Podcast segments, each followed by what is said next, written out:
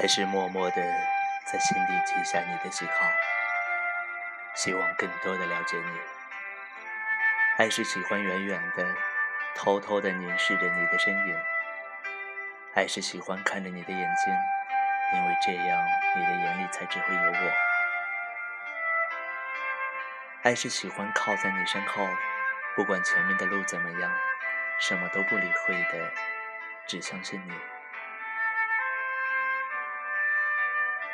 各位小伙伴，大家晚上好！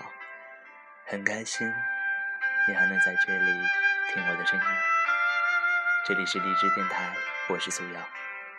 今天跟大家分享的文字是《红豆与南墙》，作者小奈。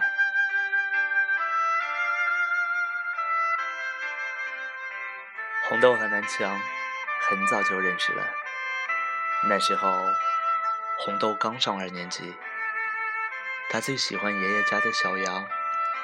小羊白白的、软绵绵的，和红豆肥嘟嘟的小脸一样的可爱。他还喜欢姥姥家的柿子树，柿子树高高的、硬挺挺的，和南墙短短的二茬一样直愣愣。南墙转学过来那天。红豆嚷着吵着，叫妈妈给扎了两个小辫子。南墙坐到红豆旁边的时候，红豆刚好掏出用爸爸给的零花钱买的几块麦芽糖。南墙总叫红豆小屁孩儿，可他自己也是个小屁孩儿。红豆讲不过他，就在桌子上画三八线，他八，他三，一张桌子。就这样分成了两半儿。等红豆跑出去和小伙伴玩跳皮筋，南墙就用手指把三八线偷偷的搓掉。红豆回来就要掐南墙的胳膊，一张小脸急得通红，小辫子一抖一抖的。你，你欺负人！说着，呜呜的就哭了。南墙摸着自己的短耳圈，心里觉得，女孩啊，真是麻烦。红豆和南墙每天一起上学，放学，南墙跑得快，总是抢了红豆的新文具，撒腿就跑。红豆跑在后面，总是边哭边追，追到南墙家里，南墙的妈妈看到了。狠狠地找南墙屁股踢一脚，然后夺过文具来还给红豆。红豆叉着腰，顾不上鼻涕眼泪一大把，总要冲着南墙哼一声，才肯罢休。小腰板也挺得笔直笔直的。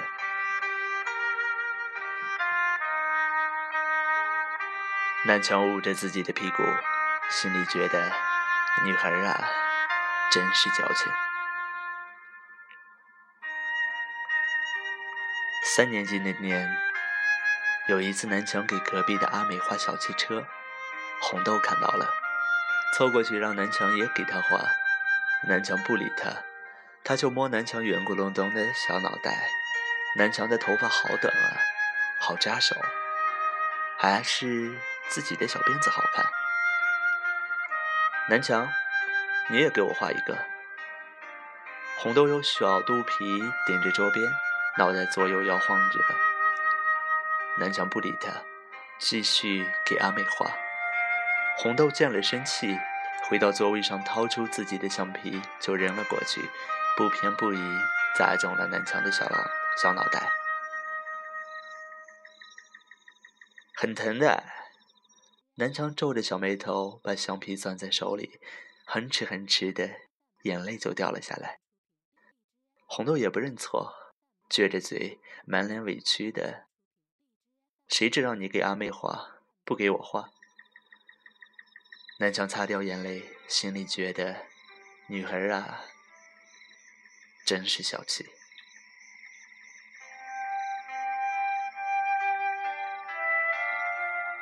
六年级那年，红豆和南墙跟小伙伴们一起去结了冰的河面上溜冰。北方冬天冷。红豆裹得只剩鼻子眼睛，喝着热气跟在南墙身后。南墙嫌他累赘，故意走得很快，跟几个男孩子上了冰面。南墙，你等等我，走慢点儿。红豆只跟他熟悉，生怕被落下。小女孩胆子小，走得又笨拙，一一脚踏进冰窟窿里，厚厚的棉花吸了水，把红豆往下拖。红豆两只小手扒着碎冰，一遍一遍地喊南墙。南墙看到红豆只伸了头在水面时，他立马吓傻了，赶紧跑过去拉他，一边拉一边说：“红豆，你别怕啊，一会儿就上来了啊，你别怕。”红豆只是苦，从水里哭到冰面上。南墙看着浑身发抖的红豆，把自己的棉袄脱下来给他，又搓搓他的脸，说：“我送你回家。”红豆冷得嘴唇发紫，一路上紧紧拉着南墙的袖子不放。南墙看着红豆头发上结的冰晶，心里觉得，女孩啊，真是柔弱。初一那年。南墙不再是傻愣愣的小二茬，红豆也不再去摸他的头发，他们依旧一起上学放学。冲成沸腾的盛夏，南墙把肥大的校服裤腿挽到膝盖，红豆买来双排雪糕，两种水果味的那种，他自己吃柠檬味儿，给南墙吃橘子味儿。你怎么每次都给我吃橘子味儿？没等红豆把雪糕分开，南墙就凑上嘴去咬了柠檬味的那一半。哇，好酸！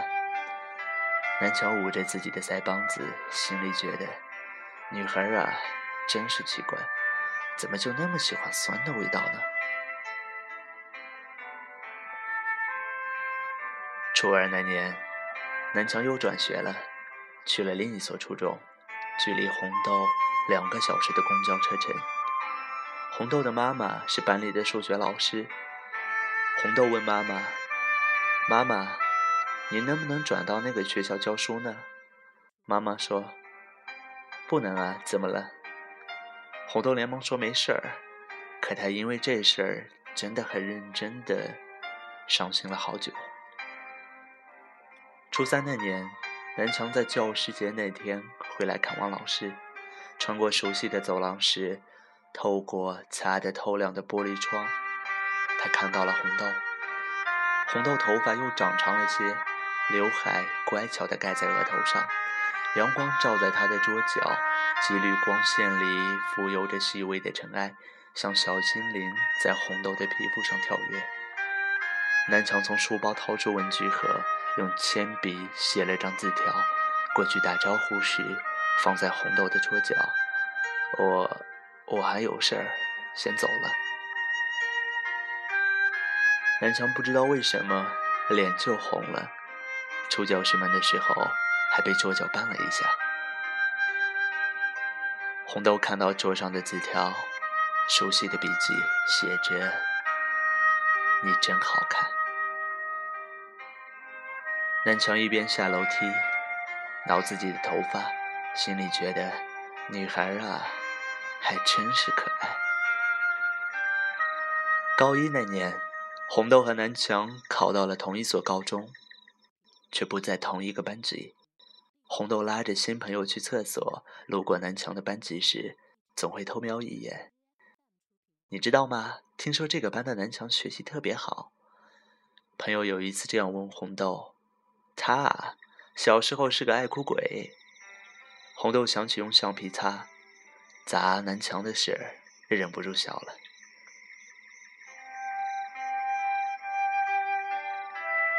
高一那年，南墙可以进到最好的培优班，可当他得知培优班在四楼，而红豆在二楼时，他就把那张报名表给扔了。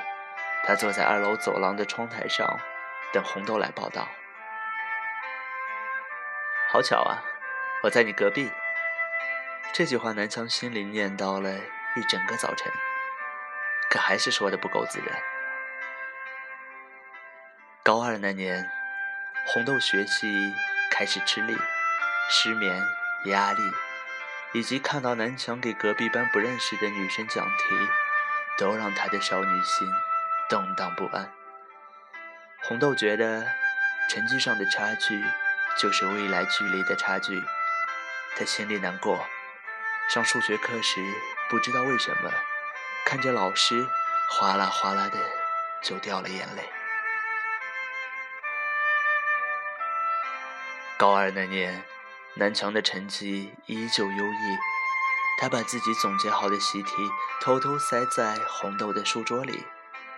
从家里一起回学校的大巴车上，他坐在红豆身边，小心翼翼地用小拇指勾住了他的食指。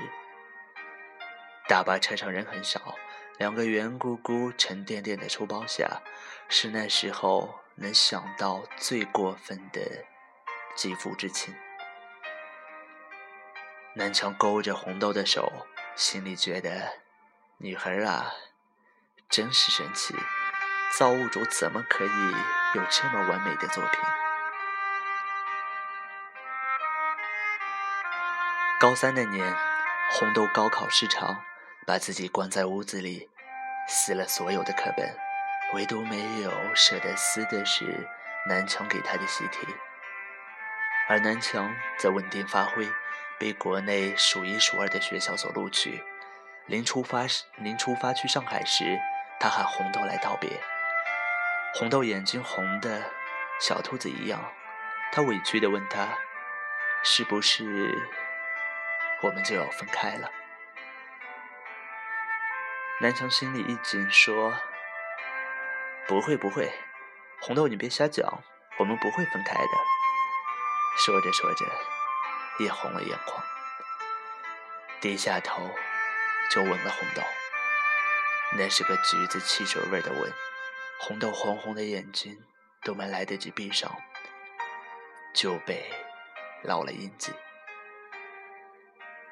南墙把红豆揽在胳膊里。心里觉得，女孩啊，真是让人心疼。后一年，红豆在读预科，所有的预科学校里，只有南京离上海最近。睡着时，他总能梦到南京的夫子庙，好像到了南京，就到了上海，就能立马见到那个他。这一年。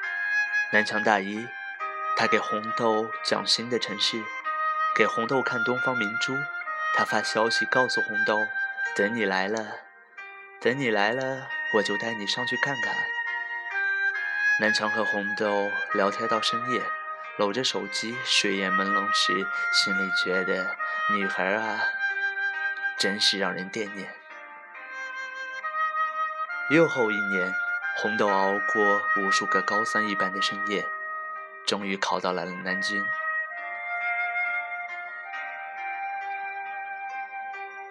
到了南京，他才发现要去上海还有一个多小时的车程呢。算上两所学校到车站的距离，恍恍惚惚的大半天就没有了。第一次坐上去上海的车，红豆沿途看着风景，想着。只要顺着这铁轨，就能看到南墙。这沿途的风景，要是跑得再快一点，该多好啊！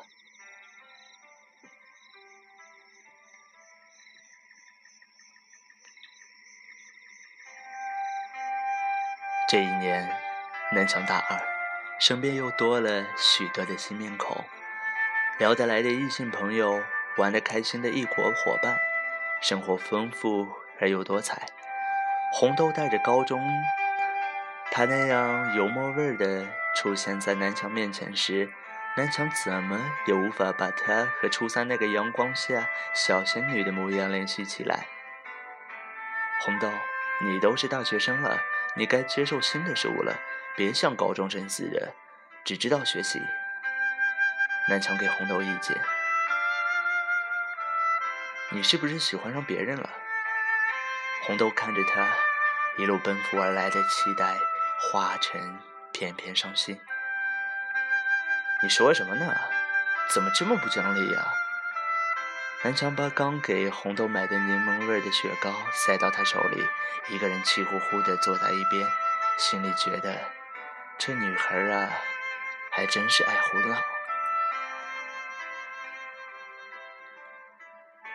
再后一年，红豆大二了，也有了及腰的长发，学会了化淡淡的妆，学会了挑自己适合的衣服，学会了咬牙忍受挫折。也学会了在爱中包容彼此。南京返往上海的车票，他整整的贴了一个本子。南京返往上海的沿途，他看了整整一个春夏秋冬。这一年，南强大三，总是迷茫的不知所措，在最一无是处的时候，喜欢一个姑娘，并坚持喜欢一个姑娘，是需要勇气的。冬天，他戴着红豆织的围巾，感受着它一针一线缠绕进来的思念，总觉得鼻子酸酸的。那一针一针的缠绕，分明是绕在了心上。南城裹紧了大衣，心里觉得这女孩啊，虽然有时候幼稚、胡闹又小气，可终归是因为喜欢。厚厚一年，红豆大三了。也开始迷茫，总是一个人躲在被子里哭。南墙打电话劝他别哭了，我养你。红豆正伤心，脱口一句：“你拿什么养我？”电话那头是一阵漫长的沉默。这一年，南强大四了，毕业了。他拿着毕业证四处找工作，签了工作。又被人狠命的使唤，时间像鞭子一样抽在他身上。他用第一个月的工资带红豆上了东方明珠。红豆看着繁华的上海夜景，攀着南墙的胳膊，让他给他拍照。南墙按下快门时的感觉，就算上海所有的灯都亮起来，也不如这一刻红豆的笑好看。南墙看着红豆肩上的空项链，心里觉得这女孩啊，还真是傻。她真是傻。南墙想着，喉咙开始哽咽了，掏出一枚小小的银戒指，挂到红豆的项链上。他还记得刚在一起时，红豆对于没有一场正式的表白耿耿于怀。于是他在路边摘了狗尾巴草，折了一只草戒指给他。红豆嘴上嫌弃的要命，却掩饰不住眼睛里的温柔，一边小心地把草戒指戴到手上，一边说：“以后大学了，你可要送我一只银戒指哦。”南墙把下巴抵在红豆头顶，把她圈进自己的臂弯。红豆的发丝软软的，此刻，就算上海所有的灯都亮起来，也没有红豆在他回在他的怀抱里给他的感觉如此踏实，如此的温暖。